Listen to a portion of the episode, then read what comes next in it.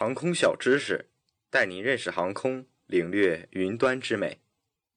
有时候，许多旅客会被机场密密麻麻的航班号给弄混。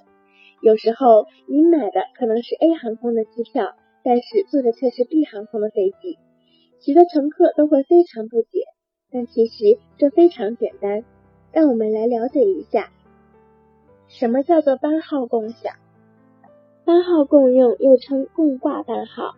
代码共享是现代航空业其中一种相当普遍的经营模式，由多家航空公司共同经营某一航线，常见于接驳航空的短途航班上，也偶尔见于商务旅客为主、班次频密的短途航班。简单来说，就是航空公司之间的买位制度。如果有飞行该航线的航空公司能够通过购入其他航空公司的航班机票再出售予顾客。代码共享的协议是建基于过往联程机票的制度上，并进一步发展成全球性的航空公司联盟。目前，国际上三大航空公司联盟——星空联盟、天河联盟以及寰宇一家，最初都是由原本就有的代码共享合作航空公司组成的联盟核心集团，在逐渐吸收新伙伴而扩大成今日的规模。